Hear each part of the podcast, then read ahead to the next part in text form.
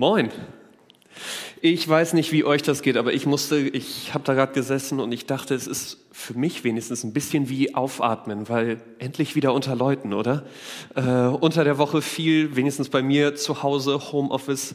Und ich finde, Gemeinde, Gottesdienst kriegt da nochmal eine ganz neue Note, wenn äh, wir uns hier auch wieder mehr treffen können. Schön, dass ihr, schön, dass du da bist, aber genauso auch, und ich möchte das äh, heute ganz besonders betonen, schön, wenn ihr äh, im Stream live dabei seid. In den letzten Wochen haben uns immer mehr Nachrichten erreicht von Leuten, die während Corona, während der Streamzeit dazugestoßen sind. Und ich möchte nur sagen, wir sind so glücklich darüber, dass du dabei bist. Äh, manche waren letzte Woche schon hier im Gottesdienst, manche haben sich direkt äh, online für eine Kleingruppe angemeldet. Es, wir wollen einfach nur sagen, wir freuen uns, euch irgendwann hoffentlich bald auch wieder persönlich zu sehen und persönlich kennenzulernen. Schön, dass auch ihr dabei seid. Wie Rufen eben angedeutet und schon eingeleitet hat, wir starten in eine neue Predigtreihe und es geht darum, warum Christen so verrückt sind. Und dieser Titel hat mich an etwas, eine Erinnerung aus meiner Kindheit äh, zurückgebracht. Ich weiß nicht, ob du Asterix und Obelix Comics kennst. Äh, wenn du noch ein bisschen jünger bist, ich habe es auch nur von meinem Vater mitgegeben gekriegt, weil die neueren sind da irgendwie nicht dasselbe. Aber gallisches Dorf, die letzten, die noch irgendwie gegen die Römer äh, Widerstand leisten, Asterix und Obelix, die da versuchen irgendwie äh, dieses Dorf zu halten. Und ein Running Gag, der sich durch diese Comics zieht, ist, dass diese Kulturen aufeinander klein. Obelix immer wieder sieht, wie die Römer leben und sagt, die spinnen die Römer. Und ich weiß nicht, wie es dir geht, aber ich glaube, egal ob du heute Morgen neu im Glauben, der Glauben neu für dich ist oder du schon länger unterwegs bist im Glauben, früher oder später kommen wir alle an diesen Moment, wo wir die Bibel lesen, mit Gott unterwegs sind und denken ein Stück weit, der spinnt doch die oder die spinnt doch diese Bibel, oder? An dem, wie sie manchmal denkt, wie unser Leben aussehen soll, was Gott darüber sagt, wie wir äh, ihm folgen sollen. Und an diese Punkte wollen wir in den nächsten, heute und in den nächsten fünf Wochen ein bisschen ran. An Punkte wie, sind Christen nicht politisch einseitig? Ist das nicht irgendwie weltfremd? Sind Christen nicht auch teilweise ein bisschen Heuchler, die das eine predigen, aber dann doch so anders leben? Sind, ist Gott an manchen Stellen nicht auch ein Stück frauenfeindlich? Und heute Morgen starten wir mit dem Thema, das so ein bisschen die Grundlage von dieser ganzen Reihe ist und ich glaube, dem ich am meisten persönlich begegne, nämlich, sind Christen nicht intolerant? Ist das nicht intolerant zu sagen, dass es einen Gott gibt, dass es eine Wahrheit gibt? Und vor allen Dingen anderen auch noch vorzuschreiben, dass sie diesen Gott annehmen sollten, dass das wirklich die einzige Wahrheit für unser Leben ist? Und ich nehme euch gleich rein mit einem Text aus dem Alten Testament, aus Daniel 3. Und ich hoffe, dass es so ein Stück uns mit reinnimmt, warum Gott tatsächlich an manchen Stellen intolerant ist. Warum er tatsächlich an manchen Stellen sagt, dass er die einzige Wahrheit für dein und mein Leben ist. Und uns ein Stück auch zeigt, oder der Text wenigstens uns an den Punkt bringt zu fragen, ist das nicht ein Stück weit immer so? Ist bei Toleranz nicht irgendwo bei uns allen eine Grenze erreicht, wo wir auch Stopp sagen bei Toleranz? Und wenn Gott diese Grenze bei dir und mir ist, ich glaube, wir in diesem Text sehen, dass wir diesen teilweise auch intoleranten, festgelegten Glauben trotzdem liebevoll mit anderen leben können. Das sind die drei Punkte, die wir heute anschauen wollen, nämlich die Frage hinter Toleranz, Gottes Antwort auf Toleranz und unser Umgang mit Toleranz. Bevor wir da aber starten, möchte ich noch mit uns beten. Magst du noch einmal mit mir aufstehen?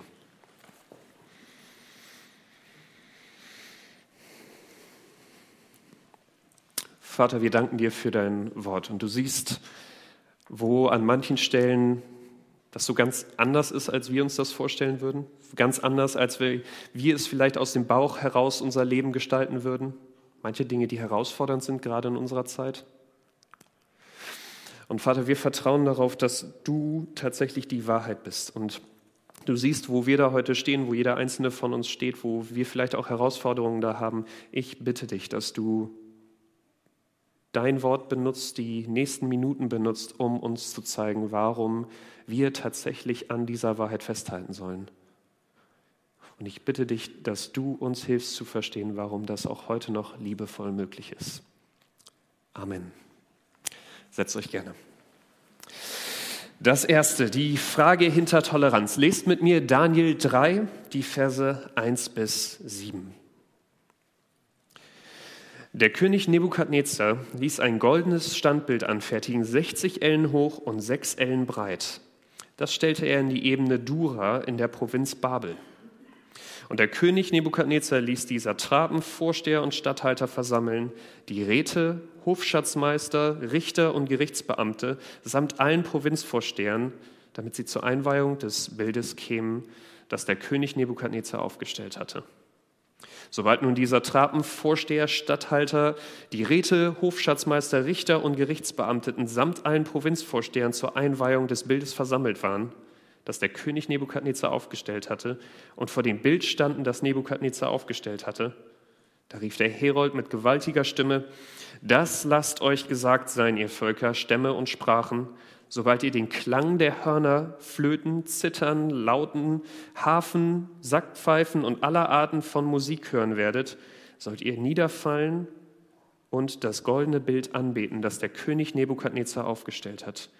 Wer aber nicht niederfällt zur bestimmten Zeit äh, und anbetet, der soll augenblicklich in den glühenden Feuerofen geworfen werden. Darum fielen zur bestimmten Zeit, als alle Völker den Klang der Hörner, Flöten, Zittern, Lauten, Hafen und aller Arten von Musik hörten, alle Völker, Stämme und Sprachen nieder und beteten das goldene Bild an, das der König Nebukadnezar aufgestellt hatte.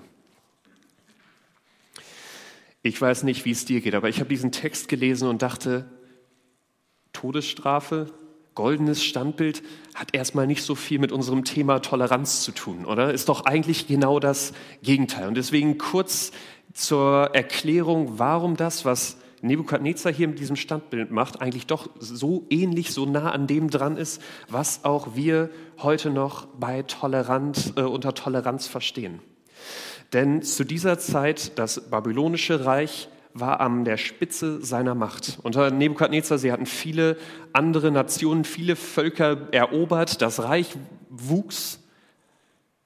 Nur hatten sie dabei ein Problem, nämlich, wie wir es hier lesen, diese ganzen Stämme, Sprachen, auch die verschiedenen Religionen, wie sie diese Völker, die teilweise vorher sich noch selbst bekriegt hatten, wie sie diese jetzt friedlich in einer Nation vereinigen konnten wie sie so eine multikulturelle äh, Gesellschaft jetzt managen konnten. Und diese Statue Toleranz war Nebukadnezars genialer Einfall, die geniale Lösung für dieses Problem. Denn obwohl wir in Vers 14 später lesen, dass er hier tatsächlich eine Statue für seine, die babylonischen Götter aufstellt, ist spannend, dass er den Leuten hier nicht sagt, das ist jetzt die eine Staatsreligion, das ist das Einzige, was ihr anbeten dürft, weil er wusste, wenn er das tut, wenn er den Leuten ihren Glauben nimmt, dann gibt es Konflikt, lehnen die Leute sich gegen ihn auf, sondern er sagt hier, betet weiter an, was ihr wollt, glaubt an eure Götter, macht das weiter, es ist überhaupt kein Problem, aber lasst uns bei dieser Statue alle äh, zusammenkommen und sagen, niemand hat den einen Gott. Lasst uns diese Götter auch noch anbeten, damit jeder weiß, niemand hat die eine Wahrheit, die, den einen äh, Glauben, der alle anderen schlägt. Lasst uns diese Statue anbieten, damit Frieden herrscht. Damit alle Leute wissen, ihr Glauben ist genauso toleriert wie alle anderen und wir sind gemeinsam bei diesen Glaubensfragen unterwegs, auch wenn wir manchmal vielleicht unterschiedliche Götter haben. Und ich weiß nicht, wie es dir geht, aber es hört sich doch erstmal relativ modern, relativ vertraut an, oder? Jeder darf seine eigene Meinung haben, solange er dem anderen nicht vorschreibt, was er da zu tun hat, solange er tolerant mit seinen Meinungen umgeht. Und wie heute machen auch damals die Leute mit. Alle verneigen sich, sie öffnen da ein bisschen, erweitern ihren Horizont, tun ihren Teil, damit die Leute friedlich in diesem Reich zusammen unterwegs sein können bis jetzt auf drei Israeliten, drei Freunde, die sich da querstellen. Lest mit mir Vers 18, äh, 8 bis 15. Deswegen traten zur selben Stunde etliche chaldäische Männer herzu und verklagten die Juden. Sie ergriffen das Wort und sprachen zum König Nebukadnezar, O König, mögest du ewig leben. Du hast, o König, Befehl gegeben, dass jeder Mann, der den Klang der Hörner, Flöten, Zittern, Lauten, Hafen und Sackpfeifen und aller Arten von Musik hört, niederfallen und das goldene Bild anbeten soll. Wer aber nicht niederfällt und anbetet, der soll in den glühenden Feuerofen geworfen werden. Nun sind da jüdische Männer, die du über die Verwaltung der Provinz Babel bestellt hast, Sadrach, Meshach und Abednego, diese Männer, o oh König, achten nicht auf dich, dienen deinen Göttern nicht und beten das goldene Bild nicht an, das du aufgestellt hast. Da befahl Nebukadnezar mit grimmigem Zorn, dass man Sadrach, Meshach und Abednego kommen lasse. Sogleich wurden jene Männer dem, äh, vor den König gebracht. Nebukadnezar ergriff das Wort und sprach zu ihnen: Sadrach, Meshach, Abednego, geschieht es vorsätzlich, dass ihr meinen Göttern nicht dient und das goldene Bild nicht anbetet, das ich aufgestellt habe? Nun, wenn ihr bereit seid, sobald ihr den Klang der Hörner, Flöten, Zittern, Lauten, Hafen, Sackpfeifen und aller Arten von Musik hören werdet, niederzufallen und das Bild anzubeten, das ich gemacht habe, dann ist es gut. Wenn ihr es aber nicht anbetet, so sollt ihr augenblicklich in den glühenden Feuerofen geworfen werden. Und wer ist der Gott, der euch aus meiner Hand erretten könnte? Diese drei Freunde, drei hohe Beamte in diesem Land, drei Freunde, wir lesen in den Kapiteln vorher in Daniel, dass sie tatsächlich dem König ihre politische Karriere verdankt, äh, verdanken, er da viel Mühe und auch Geld in sie investiert hat. Diese drei Freunde stellen sich jetzt gegen Nebukadnezar und seine doch so Friedenstifte, so tolerante Idee. Und so tolerant vorher Nebukadnezar unterwegs war, hier geht er an die Decke. Er äh, wird richtig zornig mit diesen Leuten, weil er nicht verstehen kann, warum müssen diese Menschen, diese drei Freunde, die, wo wir so eine gute Beziehung vorher hatten, warum müssen sie das aufs Spiel stellen, aufs Spiel setzen? Warum müssen sie jetzt gegen diese für alle so gute Entscheidung, warum müssen sie da sich jetzt gegenstellen, so intolerant bleiben? Und ich weiß nicht, ob du Nebukadnezar an diesem Punkt nachvollziehen kannst. Du vielleicht schon mit Christen geredet hast und du gedacht hast, warum sind die an manchen Punkten so stur?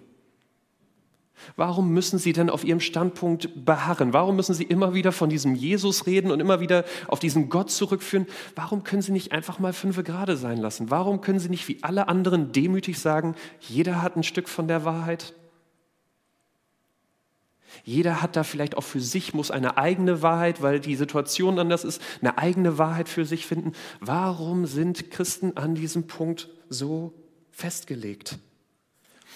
Vor circa drei Jahren hatte ich äh, so ein Gespräch mit jemandem in Frankfurt. Ich äh, mache immer mal wieder einen Bar-Talk, wo Leute verschiedene Glaubensrichtungen kommen und man zusammen über Themen in einer Bar redet. Und ich hatte Leute in einer WhatsApp-Gruppe eingeladen und diese Person war dort neu und konnte das irgendwie überhaupt nicht haben. Er hat dann angefangen, den, die Leute zu warnen, da nicht zu kommen. Ich, anscheinend hat er mich gegoogelt, äh, weil er meinte, das ist ein Pastor, der will euch da nur bekehren und da kriegt ihr irgendwie eine Gehirnwäsche. Ging ziemlich an die Decke. Und ich, ich habe gelernt, es hilft nicht so viel, in solchen Chats da in Gruppen irgendwie zu argumentieren. Da kommt man nicht so weit. Äh, ich habe ihn eingeladen, einfach auch zu kommen. Witzigerweise ist er tatsächlich gekommen und es war eigentlich ein ganz gutes Gespräch. Aber ich fand es spannend, was dann ein anderer Mann, bevor ich da irgendwas schreiben konnte, was er geantwortet hat, nämlich, dass er gesagt hat, ironischerweise hat der Verdacht, der christliche Pastor würde versuchen, Menschen zu bekehren, zu einer Predigt eines anderen Glaubens geführt. Ironischerweise hat der Verdacht, der christliche Pastor würde versuchen, Menschen zu bekehren, zu einer Predigt eines anderen Glaubens geführt. Und ich dachte an diesem Punkt, ich kannte diesen Mann überhaupt nicht, aber ich glaube, er hat einen Punkt begriffen, den wir bei Toleranz, bei Glauben und was Wahrheit ist, oft übersehen. Ein Punkt, auf den uns hier auch die Bibel in dem hinweist, wie Nebukadnezar auf diese Freunde reagiert. Nämlich, dass egal wie tolerant du und ich im Leben bleiben wollen, ob wir an Gott glauben oder nicht, dass wir am Schluss irgendwo in unserem Leben trotzdem so eine goldene Statue haben, wie sie Nebukadnezar hier aufstellt. Trotzdem irgendwo einen Glauben haben, irgendwelche Werte haben, die für uns nicht verhandelbar sind. Wo wir nicht tolerant bleiben können, wo unsere Toleranz auch eine gewisse Grenze hat. Wir nicht tolerant zusehen können, wie in anderen Ländern Menschen schlecht behandelt werden. Wir Leute auf die Straße gehen, wenigstens vor Corona noch, bei Friday for Future Demonstrationen, weil sie nicht tolerieren können, wie mit unserem Planeten umgegangen wird. Als angehende Eltern habe ich gedacht, äh, was, wie, würde, wie, tolerant würde ich bleiben, wenn, die, wenn mein Kind als Wahrheit für sich begreift, dass das Waschmittel doch eine interessante Sache wäre, die er auch mal ausprobieren sollte. Und ich dachte, auch da wäre für mich die Toleranzgrenze relativ schnell erreicht. Und deswegen finde ich es interessant, dieser Text macht uns aufmerksam, die Frage bei Toleranz und Glauben, das, was diese für uns scheinbar so intoleranten Freunde und diesen so toleranten König unterscheidet, ist am Schluss nicht, wie sehr sie Menschen lieben, wie sehr sie sich Frieden oder Harmonie wünschen, sondern was sie im Kern erstmal unterscheidet, ist, auf was setzen sie in ihrem Leben? Was sind für Sie diese Standbilder, diese Wahrheiten, das, wo Sie sagen, hier endet auch meine Toleranz, das, wo, es, wo Sie in Ihrem Leben für stehen? Und dieser Text zeigt uns da die beiden Möglichkeiten. Sie, sagt, auf der einen Seite können wir wie Nebukadnezar tatsächlich sagen, welcher Gott kann uns da denn helfen? Können wir Gott außen vor lassen und dann sind tatsächlich wir Menschen die, die entscheiden dürfen, die für uns jeder selbst da eine Entscheidung treffen müssen? Könnte man aber auch überlegen, auf welchem Recht wir dann überhaupt Leuten vorschreiben können, was, sie, was richtig und was falsch ist, ob da nicht jeder für sich entscheiden kann und wir eigentlich alle Meinungen tolerieren müssten, wenn das der Fall wäre? Oder, und das machen die, bringen die Freunde jetzt in diese Debatte, was wäre, wenn Gott diese Wahrheit wäre? Wenn nicht die Wahrheit auf uns basiert, sondern, und das ist der zweite Punkt, auf diesem Gott, Gottes Antwort auf Toleranz. Vers 16 bis 18. Sadrach, Meshach und Abednego antworteten und sprachen zum König Nebukadnezar, wir haben es nicht nötig, dir darauf ein Wort zu erwidern.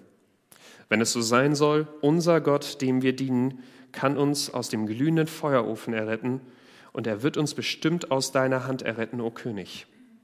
Und auch wenn es nicht so sein soll, so wisse, o König, dass wir deinen Göttern nicht dienen und auch das goldene Bild nicht anbeten werden, das du aufgestellt hast.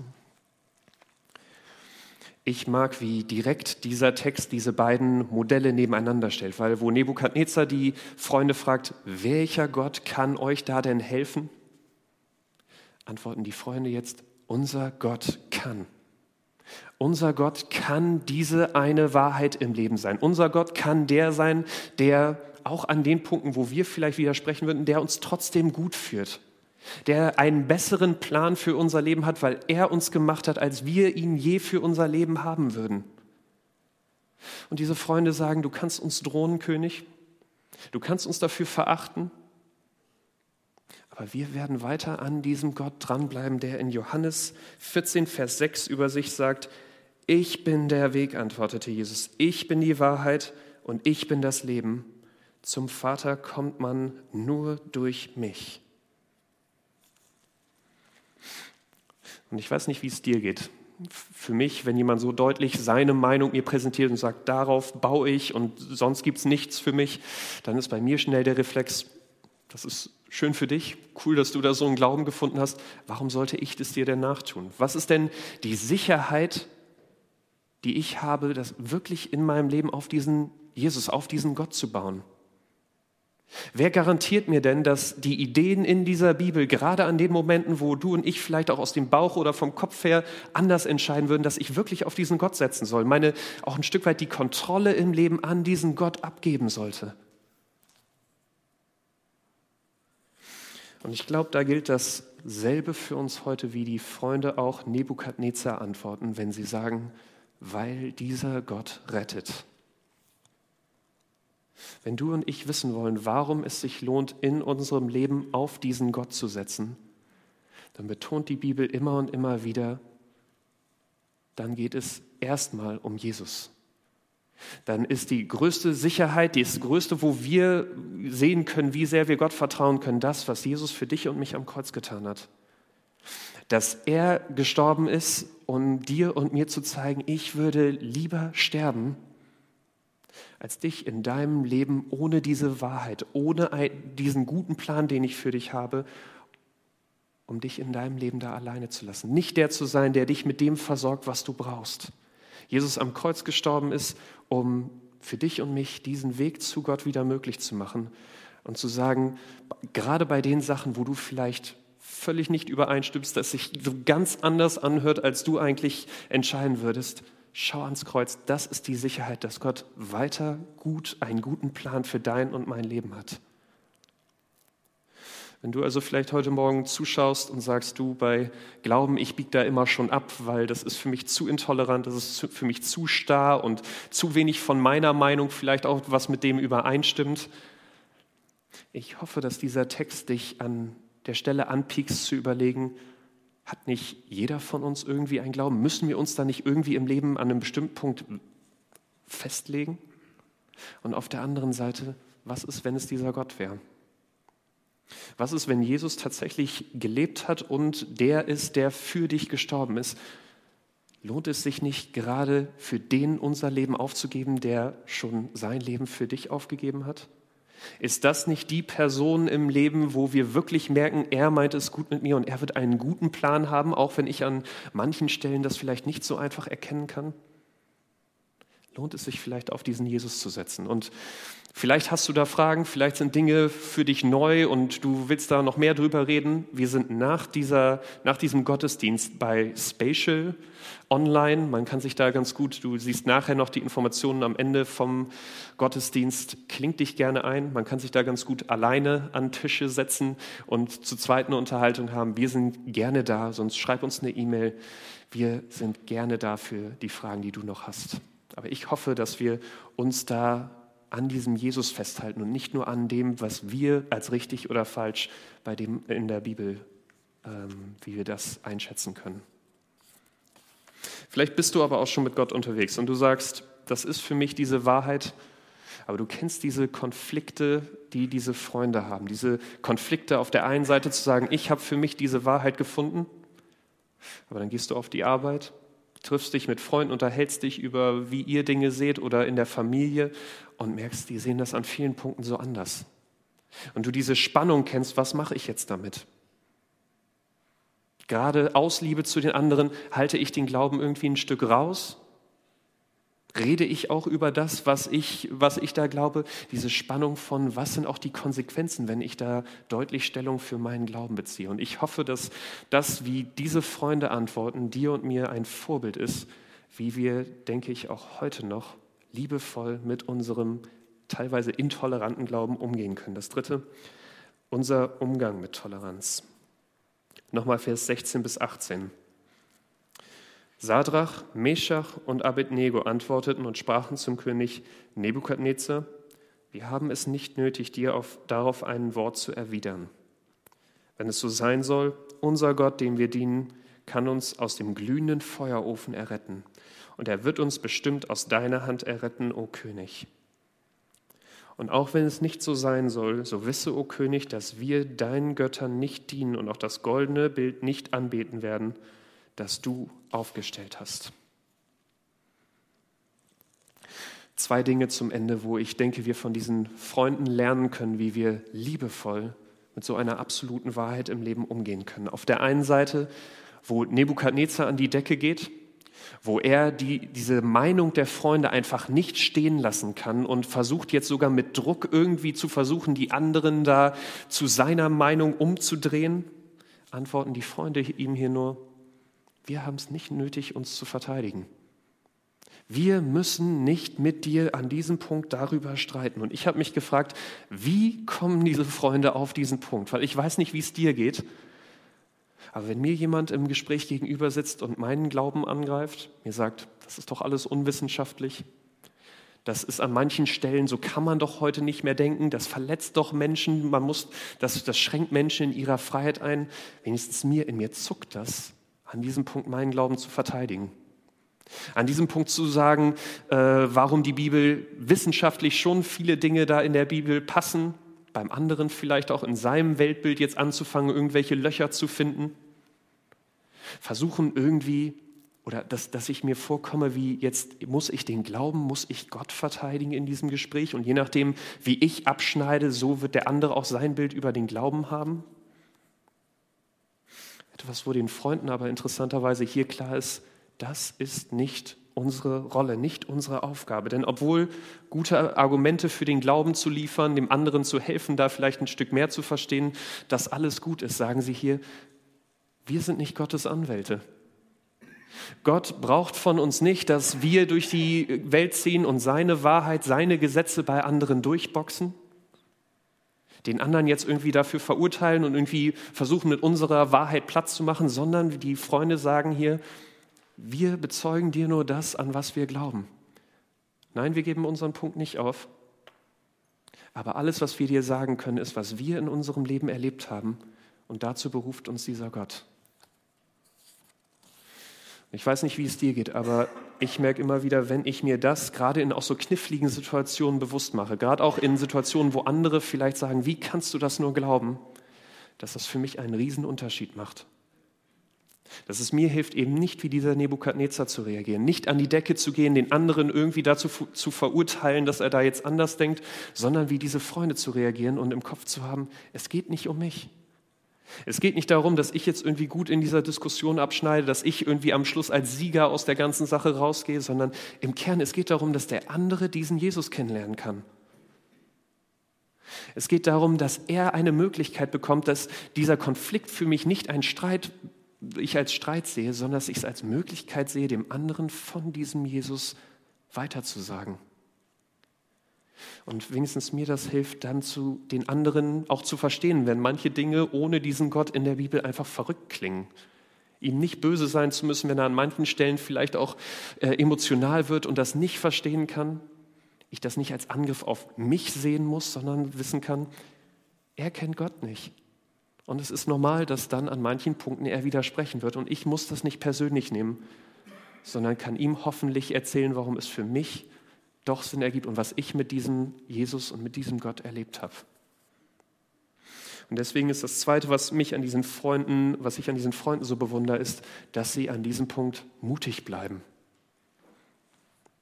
Sadrach, Meshach, Abednego, sie hätten so viele Gründe irgendwie sich zurechtlegen können, dieser auch harten Strafe zu entgehen. Hätten sagen können, weißt du was, wir nützen Gott doch viel mehr lebendig, als jetzt, wenn wir in diesen Feuerofen geschmissen werden. Warum sagen wir nicht, wir verneigen uns vor diesem Standbild, aber innerlich beten wir dann doch irgendwie unseren Gott an, dann haben sie äußerlich, haben wir da irgendwie den Frieden gehalten, aber für uns dann trotzdem nicht unseren Glauben verraten? viele Möglichkeiten, wie sie da jetzt irgendwie hätten rauskommen können. Aber die Freunde sagen hier in Vers 18, komme was wolle, wisse, o König, dass wir deinen Göttern nicht dienen und auch das goldene Bild nicht anbeten werden. Die Freunde sagen, Nebukadnezar, wir wissen, dass diese Botschaft unser Glauben dich herausfordert dass das vielleicht an der einen oder anderen Stelle für dich unverständlich ist und vielleicht auch dich wütend macht, weil wir da so unterschiedlich unterwegs sind, dass unsere Beziehung auch belastet. Und wir wissen, dass du von uns forderst, gerade weil wir liebevoll zu anderen sein sollen, da unseren äh, Glauben irgendwie unter, unter den Teppich zu kennen. Aber sie sagen, wir können es nicht. Du musst wissen, an was wir hier glauben. Du musst wissen, wir, gerade weil wir dich lieben, wollen wir diesen Glauben dir nicht, können wir diesen Glauben nicht verschweigen. Und ich weiß nicht, wie es dir geht, aber dieser Mut von diesen Freunden lässt mich nochmal nachfragen oder nachdenken in meinem Leben, wo bin ich so mutig wie diese Freunde? Weil ich weiß nicht, wie es dir geht, Oft bin ich versucht, diesen Konflikt, wenn ich merke, wir kommen da an Themen, wo der andere vielleicht nicht mit meinem Glauben übereinstimmt, das ein bisschen zu umgehen, ihm diese Herausforderung, diesen Konflikt irgendwie zu ersparen. Und ich habe euch das als Frage für die Kleingruppen mitgegeben, weil ich glaube, es gibt tatsächlich Momente, wo dieser Konflikt vielleicht nicht hilfreich ist für den anderen und das ist keine Schwarz-Weiß-Sache. Aber wenigstens ich habe mich nochmal hinterfragt und gedacht, Falle ich nicht öfter von der Seite vom Pferd, dass ich meinen Glauben verschweige? Und ist es vielleicht dran, an manchen Punkten doch eher mutig, freundlich, aber trotzdem mutig von meinem Glauben anderen zu erzählen? Nicht, weil ich sie verletzen will, aber weil das für mich das Beste ist, was ich in meinem Leben anzubieten habe. Und gerade weil ich andere Leute liebe, ich möchte, dass sie das auch in ihrem Leben erleben können. Ich ihnen das nicht vorenthalten will. Denn für mich war am Schluss nochmal das Ende von dieser Geschichte eine Ermutigung, da dran zu bleiben. Denn die Freunde tatsächlich, sie bleiben bei ihrem Glauben, werden in den Feuerofen geschmissen. Und Gott schickt einen Engel und rettet sie. Sie kommen unversehrt aus diesem Ofen raus. Und dann sagt Nebukadnezar in Vers 28 folgendes. Da ergriff Nebukadnezar das Wort und sprach, gepriesen sei der Gott Sadrach, Meschachs und Abednegos der seinen Engel gesandt und seine Knechte errettet hat, die auf ihn vertrauten und das Gebot des Königs übertraten und ihre Leiber hingaben, weil sie keinen anderen Gott verehren und anbeten wollten als diesen Gott allein. Am Schluss war es der Mut von den Freunden, an ihrem Glauben festzuhalten, die, den Konflikt einzugehen, die Konsequenzen auch zu tragen aber war es dieser Mut, offen ihr, zu ihrem Glauben zu stehen, von diesem Glauben zu erzählen, der diesen König dazu gebracht hat, am Schluss, wie sie zu sagen, dieser Gott kann. Soweit.